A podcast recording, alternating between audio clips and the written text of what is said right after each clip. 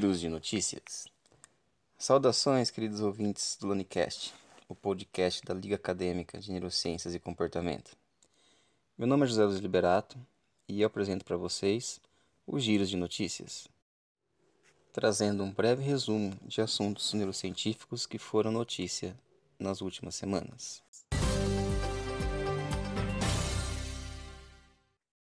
Sintomas neurológicos como fadiga são comuns mesmo em Covid leve.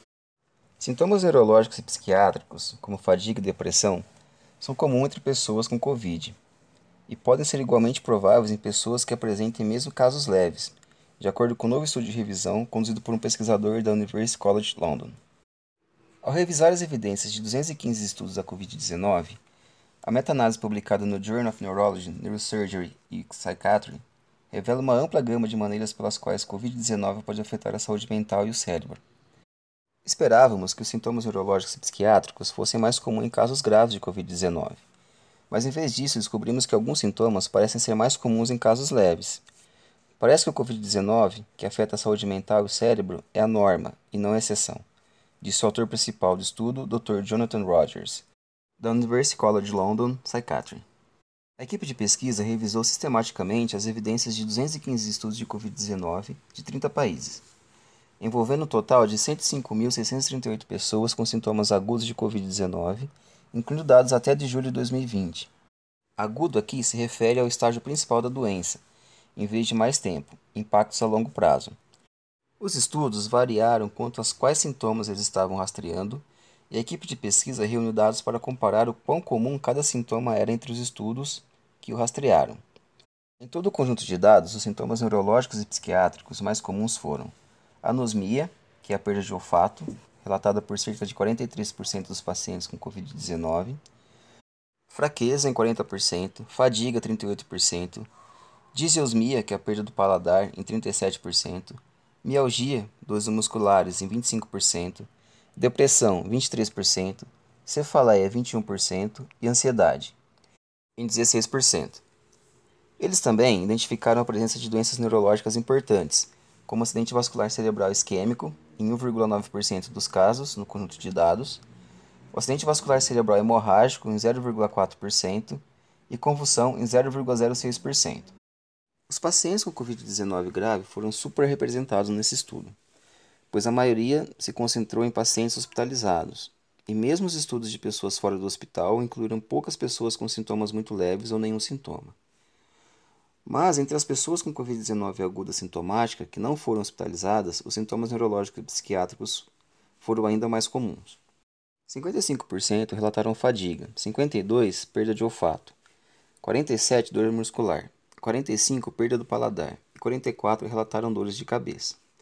Os pesquisadores dizem que ainda é possível que esses sintomas sejam tão comuns em casos graves, já que sintomas leves podem não ser relatados por um paciente em cuidados intensivos. Embora essa revisão não investigue os mecanismos causais, os pesquisadores sugerem algumas explicações possíveis. Na fase aguda da doença foi encontrada inflamação no cérebro, o que pode explicar alguns sintomas. Fatores psicossociais relacionados ao contexto da pandemia global podem desempenhar um papel também, pois as pessoas com doenças agudas podem se sentir isoladas quando não podem ver sua família ou amigos. O que pode explicar por que a depressão e a ansiedade foram encontradas em alguns estudos de Covid-19 para ser mais comum do que em outras doenças virais como a gripe. O Dr. Rogers disse que muitos fatores podem contribuir para os sintomas neurológicos e psiquiátricos nos estágios iniciais da infecção, incluindo inflamação, fornecimento de oxigênio prejudicado ao cérebro e fatores psicológicos, mais estudos são necessários, no entanto, para compreender melhor essas ligações. O autor sênior do artigo, Dr. Asladair Rooney, da Universidade de Edimburgo, disse que os sintomas neurológicos e psiquiátricos são muito comuns em pessoas com Covid-19. Com milhões de pessoas infectadas globalmente, mesmo sintomas mais raros podem afetar substancialmente mais pessoas do que em tempos normais. Serviços de saúde mental, serviços de reabilitação neurológicas devem ter recursos para um aumento nos encaminhamentos. Os pesquisadores descobriram que a maioria dos estudos analisou um pequeno subconjunto de sintomas neurológicos, como a fadiga ou dores musculares, enquanto muitas vezes negligenciavam os sintomas de doenças mentais como depressão, ansiedade e transtorno de estresse pós-traumático. bem como acidente vascular cerebral e convulsões. Por conta disso, eles dizem que mais estudos são necessários sobre toda a gama de sintomas relacionados ao Covid-19. O estudo foi conduzido por pesquisadores da University College London, da Universidade de Edimburgo, do King's College London e da Queen Mary University of London, juntamente com coautores do Reino Unido, Bulgária, Canadá, Índia e Alemanha. E esse foi mais um Giros de Notícias. Nessa edição, utilizamos fontes de Neuroscience News e Science Daily. Espero que vocês tenham gostado. Uma boa semana a todos e aquele efusivo amplexo.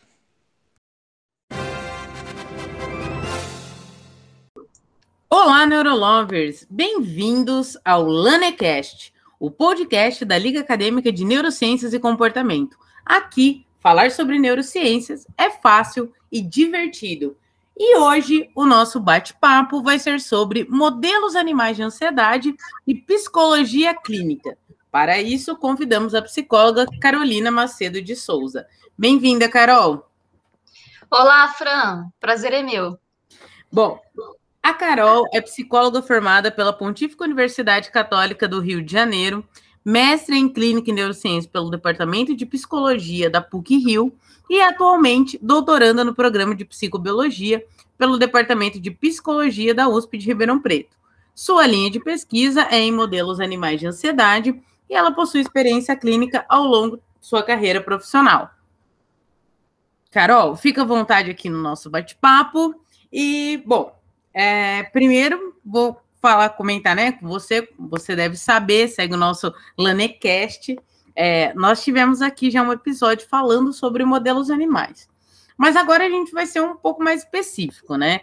Então, você pode explicar para a gente é, o que é de fato um modelo animal de ansiedade? E vou um pouquinho além na pergunta já. Como dizer que um rato ele está ansioso? É, Fran, realmente, né? A gente já teve aí um podcast falando sobre modelo animal, né, de fêmeas, e agora a gente vai falar um pouquinho mais sobre como é que funciona o modelo animal de ansiedade. Então, essa pergunta é excelente para a gente começar o nosso Lanecast. E antes né, de falarmos sobre modelos animais de ansiedade, é necessário que tenhamos conhecimento de alguns conteúdos básicos da teoria da evolução das espécies.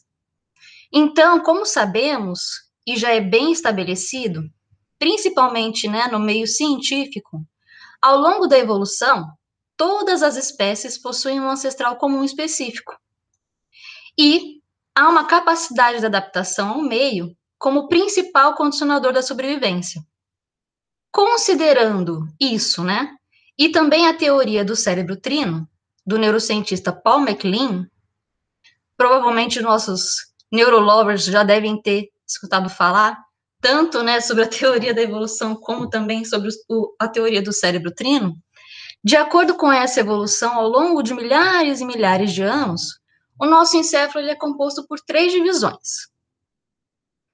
E dentre estes, o mais primitivo é o cérebro reptiliano. Este corresponde à estrutura cerebral dos répteis, composto pelo tronco encefálico, e assim pelas estruturas mesencéfalo, ponte e bulbo.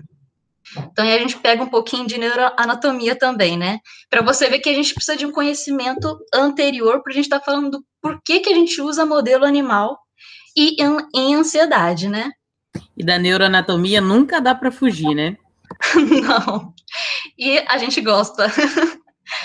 e, e aí, a gente continuando a falar sobre essas divisões, é importante dizer que o cérebro reptiliano, ele contém as estruturas mais primitivas da sobrevivência das espécies.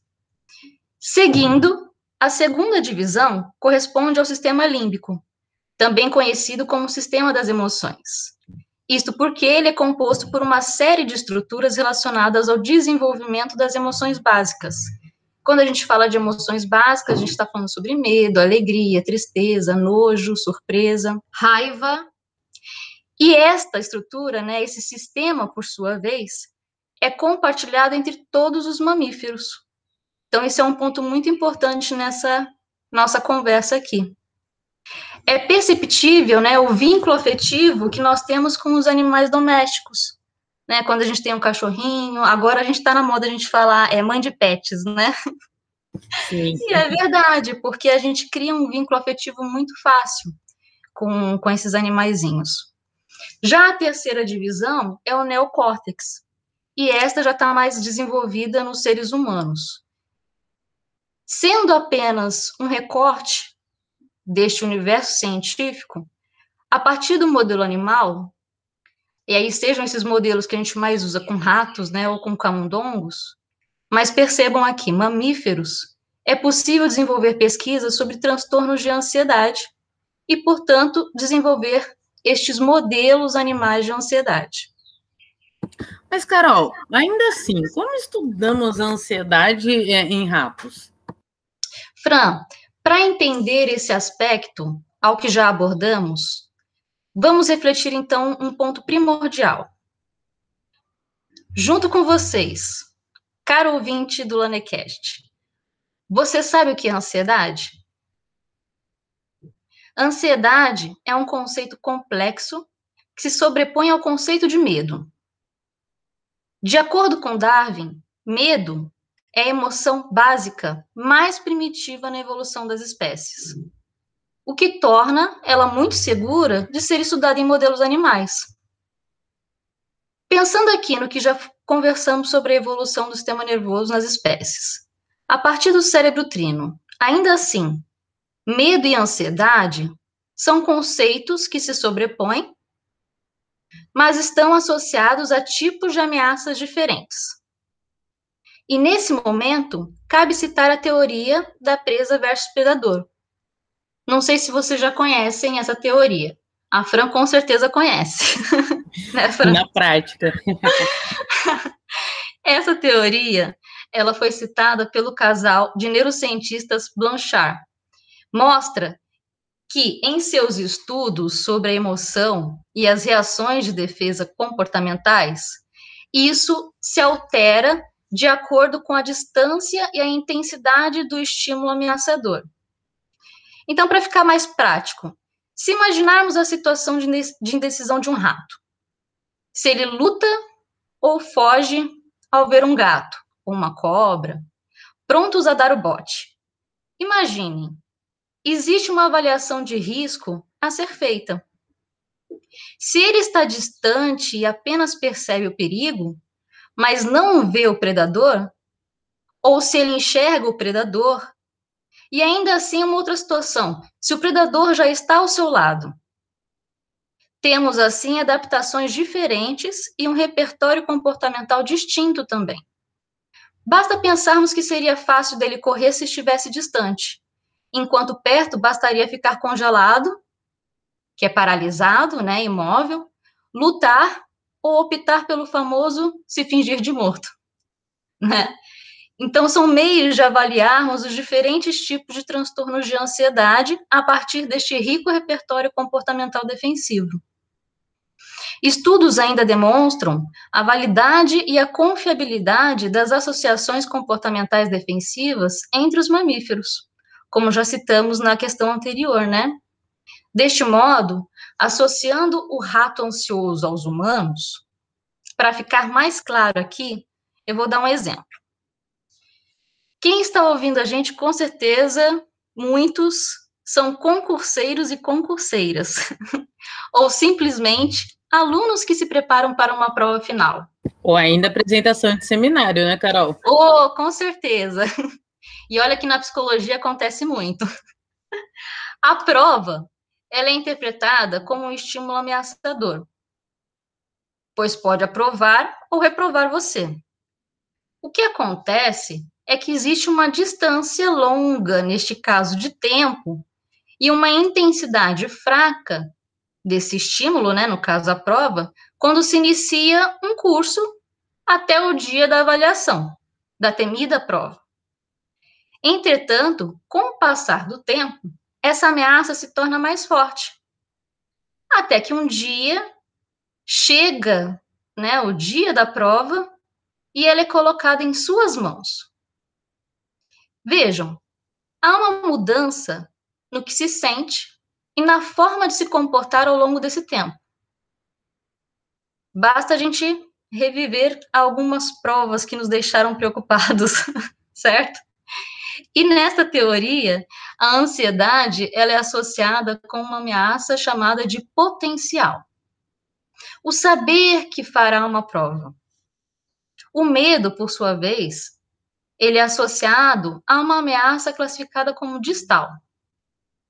Aí a gente pode citar que seria o dia da prova, né, uma semana antes da prova. E o pânico a uma ameaça proximal. Este último ocorre quando a prova está em suas mãos e resta apenas fazê-la. Fugir nem sempre é uma opção. Mas nem tudo está perdido. Brincadeiras à parte, é importante enfatizar que a ansiedade está associada a um mecanismo de defesa essencial à nossa sobrevivência. Portanto, ela tem um enorme valor adapta adaptativo. E é normal sentirmos ansiedade, assim como todos os demais mamíferos. Para desempenhar bem qualquer tarefa no nosso dia a dia, a gente pode citar a lei de Yerkes-Dodson, que define que Seja essa tarefa fácil, de médio ou difícil execução, nós precisamos de um nível ideal de ansiedade. E assim, também de motivação para poder executá-la e ter um bom desempenho.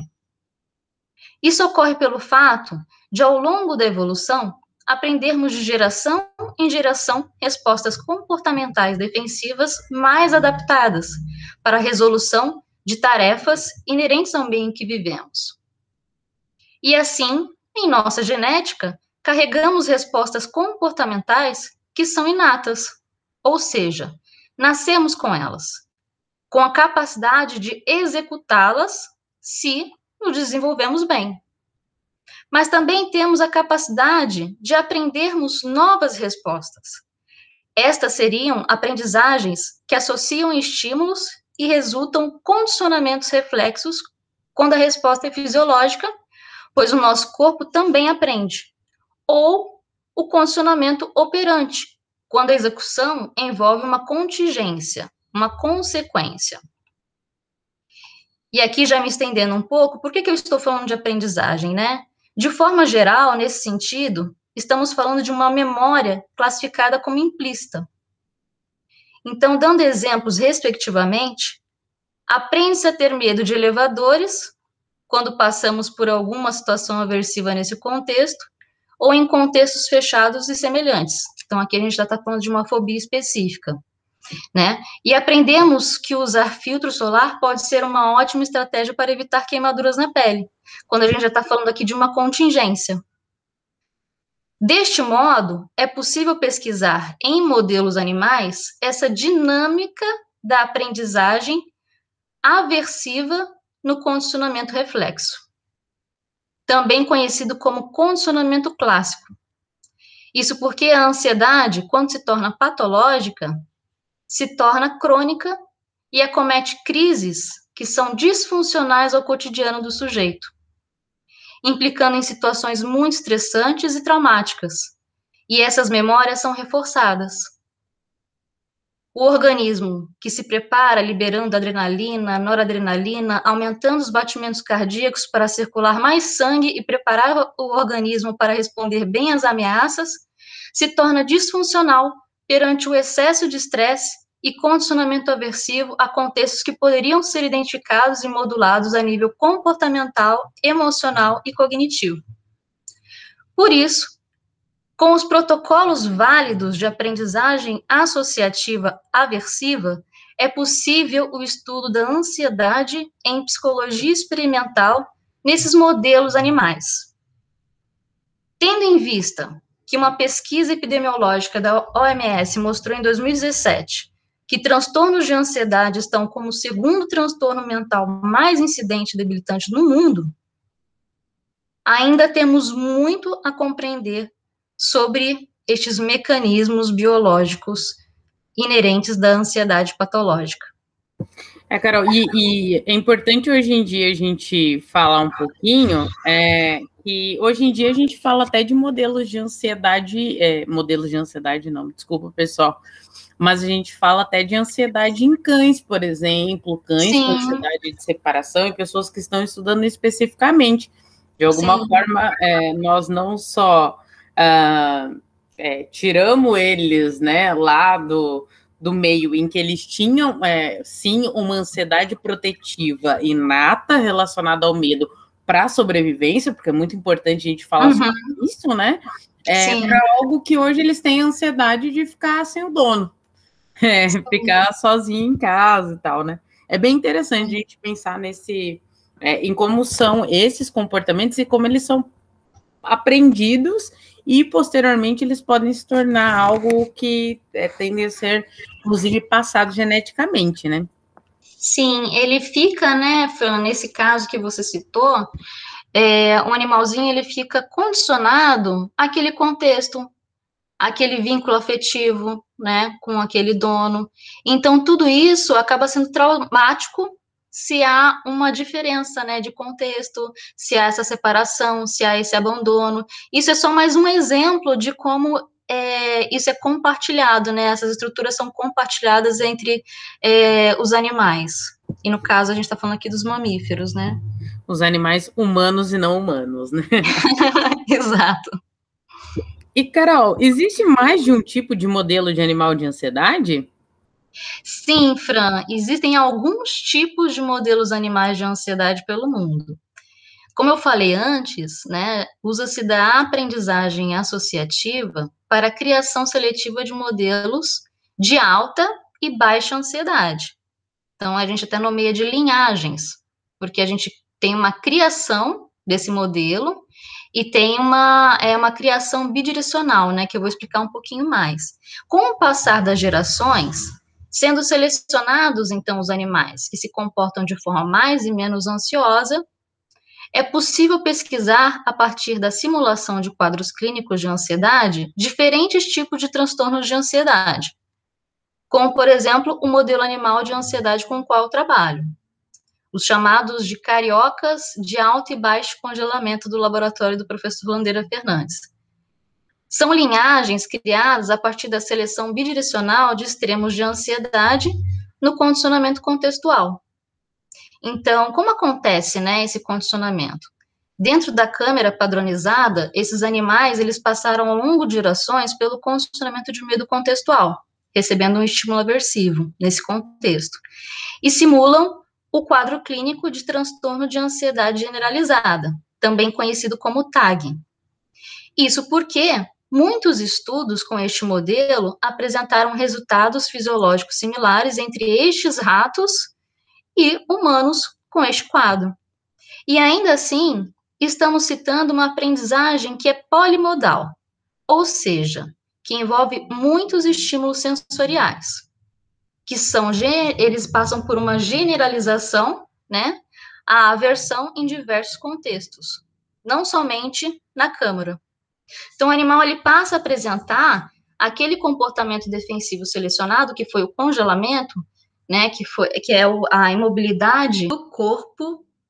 Você consegue é, falar para a gente um pouquinho aqui como que foi feita essa seleção? Como que criou esses, é, esse modelo cari o chamado, né, os cariocas? Só para é, deixar mais claro aí, né?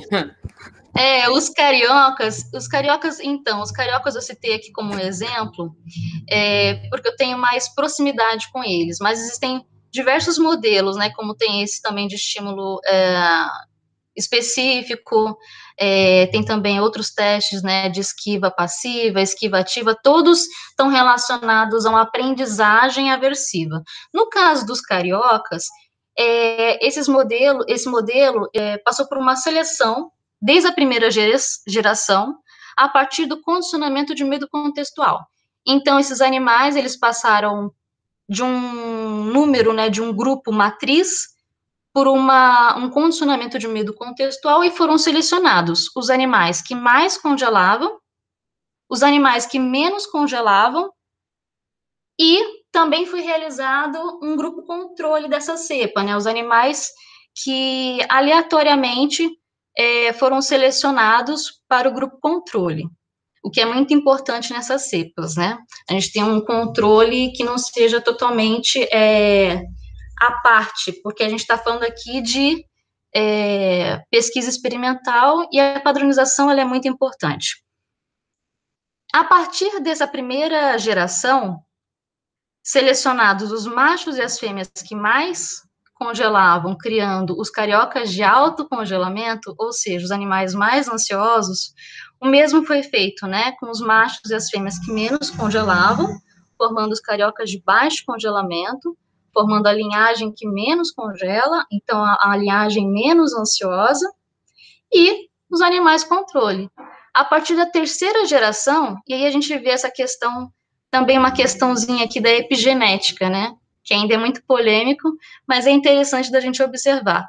Foi a partir da terceira gera geração que deu essa diferença entre as linhagens, dos mais ansiosos para os menos ansiosos. E a partir daí, outros testes, né, principalmente esses testes é, essas, esses experimentos, essas análises a nível fisiológico foram sendo feitos para conferir se de fato esses animais apresentavam é, níveis de alta ansiedade. Ficou claro, Fran? Não, ficou sim, Carol, e muito interessante você falar sobre isso. Ah. E explicando melhor, assim, eu fiquei pensando em fazer uma piada péssima, mas eu vou fazer mesmo assim. É, esses ratos cariocas, eles são praticamente como se a gente pegasse só pós-graduando para fazer uma pesquisa, entendeu? Nossa, Fran, com certeza, hein? Tem muita são... similaridade aí. Exato.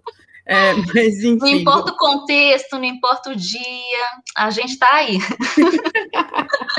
Exatamente, Carol, mas vamos dar sequência, né? Uhum. Quais, é, quais comorbidades elas podem ser estudadas com esses sujeitos especificamente? a partir desses modelos animais de ansiedade, podemos estudar quadros de comorbidade e possíveis fármacos que auxiliem de forma mais assertiva o tratamento de tais enfermidades. Então, é, retomando, né, existem diversos transtornos de ansiedade.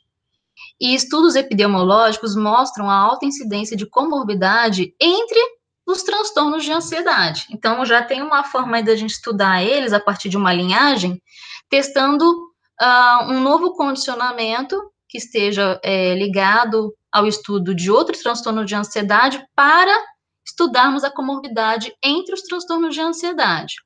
No caso mesmo do TAG, a alta incidência com outros transtornos de ansiedade e outras enfermidades, como também a dor crônica. Ao longo do meu doutorado, estou desenvolvendo um estudo sobre tratamento sistêmico com canabidiol no modelo animal de ansiedade dos cariocas de alto e baixo congelamento em um modelo de dor crônica neuropática. Neste projeto, estamos avaliando o efeito do canabidiol, já muito reconhecido como modulador da dor e da ansiedade, em um modelo animal que simula o TAG, com esta condição, então, de comorbidade, que é tão comum de ser vista na clínica médica e psicológica. Então, é, principalmente quem trabalha com pacientes né, com transtorno de ansiedade, é muito comum é, se deparar com um paciente que tem uma ansiedade patológica e que tem alguma, apresenta alguma dor crônica. Tá, mas então qual a vantagem desses modelos para a psicologia clínica? No geral, Fran, as vantagens focam nas respostas biológicas associadas aos transtornos mentais com viés bioquímico, comportamental e social, dependendo do modelo observado e analisado. Tem como objetivo a compreensão dos mecanismos neurais básicos envolvidos nesses transtornos e, consequentemente, né, quais drogas podem ser mais assertivas e causar menos efeitos adversos aos pacientes. Assim, dentre as vantagens está a descoberta de psicofármacos mais assertivos e confiáveis, pois sabemos que o melhor tratamento para tais condições crônicas se dá pela associação do tratamento medicamentoso à psicoterapia. E não paramos por aí. A psicologia experimental, com modelos animais, ainda se faz necessária para a compreensão da neurobiologia inerente desses transtornos, não somente em transtornos da ansiedade, como também da esquizofrenia, dos quadros demenciais, da depressão, da agressividade patológica, entre outros. Pesquisar estes mecanismos agregou e ainda acrescenta muito na compreensão de entender os quadros, quadros clínicos do paciente, como na criação também de técnicas psicoterapêuticas mais assertivas. Os estudos demonstram que o tratamento multiprofissional resulta em uma evolução positiva dos quadros clínicos de pacientes com transtornos mentais. Cada caso é um, mas a psicologia é uma ciência ampla e se faz necessário esse olhar dinâmico e responsável dos profissionais acerca do sujeito biopsicossocial, cultural, na condição psicológica, ao tratar estes pacientes com um sofrimento psíquico. Super interessante, Carol, você falar sobre isso, porque é, tivemos né, um episódio passado também falando né, sobre a uhum. ansiedade adolescentes e tal, e a conclusão foi muito, foi muito próxima é, uhum. a essa sua, né? Então, validando que assim, é, mesmo em diferentes tipos é, de pesquisas, apesar de estarmos, no geral, todos na mesma área ali, né? E todos pertos no guarda-chuva da neurociência, é, mas o quanto isso de fato é, é, fidedigno e é uma opinião de consenso geral, né? Da uhum. importância da, da, dessa relação entre a pesquisa, entre as descobertas científicas e a aplicação na prática clínica e o uso né, dos dois, como que trabalhar em conjunto acaba sendo sempre uma vantagem. Né? Sim, com certeza. É, desde a pesquisa básica aplicada, a gente tem é, diversos recursos e todos com suas é, com os, todos com o seu valor para poder entender melhor como tratar na prática é, destes pacientes, né? É, entender que a ideia não é sobressair, né? Nenhum sobressai a, a nenhum, não. e sim trabalham juntos. Sim, eles se complementam. Isso mesmo. Bom, Carol, eu gostei demais do nosso bate-papo, é, mas acho que vamos ficando Também, aqui, né? É, você sim. tem algum recado para o pessoal? Fran, eu deixo é, a nível de curiosidade, quem tiver interesse neste assunto, um livro meu com colegas professores é, meus que estão que está em lançamento neste mês, que é justamente o assunto, né, o título do livro é Condicionamento Clássico, a Ansiedade Patológica e um Modelo Animal de Ansiedade. Então, nesse livro, há um histórico da neuropsicologia e como nós podemos estudar os quadros de ansiedade a partir da aprendizagem associativa aversiva. E eu cito uh, o modelo animal, né, vários uh, modelos animais, mas foco nos cariocas de alto e baixo congelamento, para uma maior compreensão dos profissionais na psicologia clínica, de como olhar o seu paciente, não só é, a nível psicoterapêutico, de técnicas, né, é, da terapia, principalmente a terapia cognitivo-comportamental, focada aí, então, na, na transformação, né, na identificação e na, nas melhorias é, comportamentais do paciente, mas também com esse viés é, biológico, neurocientífico, porque isso capacita muito o profissional de psicologia na hora que ele está recebendo o paciente, na hora que ele está ouvindo o paciente, em quais as melhores estratégias para utilizar com aquele paciente para ele ter uma evolução positiva do quadro dele, uma consciência maior da, da emoção que ele está tendo naquele, naquele sofrimento, né? Então é muito importante a gente ter esse olhar é, amplo sobre a psicologia na hora de estar atendendo uh, esses pacientes? Bom, duas coisas. A primeira é que eu quero um livro desse aí, gente, ouvindo. E outro que, em nome da Lanecom, tendo você como membro, parabenizo, né? Lembrando que a Carol ah, também é membro da Lanecom. É, e vamos pensar aí, quem sabe não rola um livro de sorteio para a galera que ouve a gente, hein, Carol? Sim. Sim, eu acho que vai ser uma ótima ideia. É, fiquem atentos, então, às redes sociais da Lanecom. E é isso aí. Obrigado, Carol. Eu que agradeço, Fran. Ficamos por aqui com mais um Lanecast. Até mais, pessoal.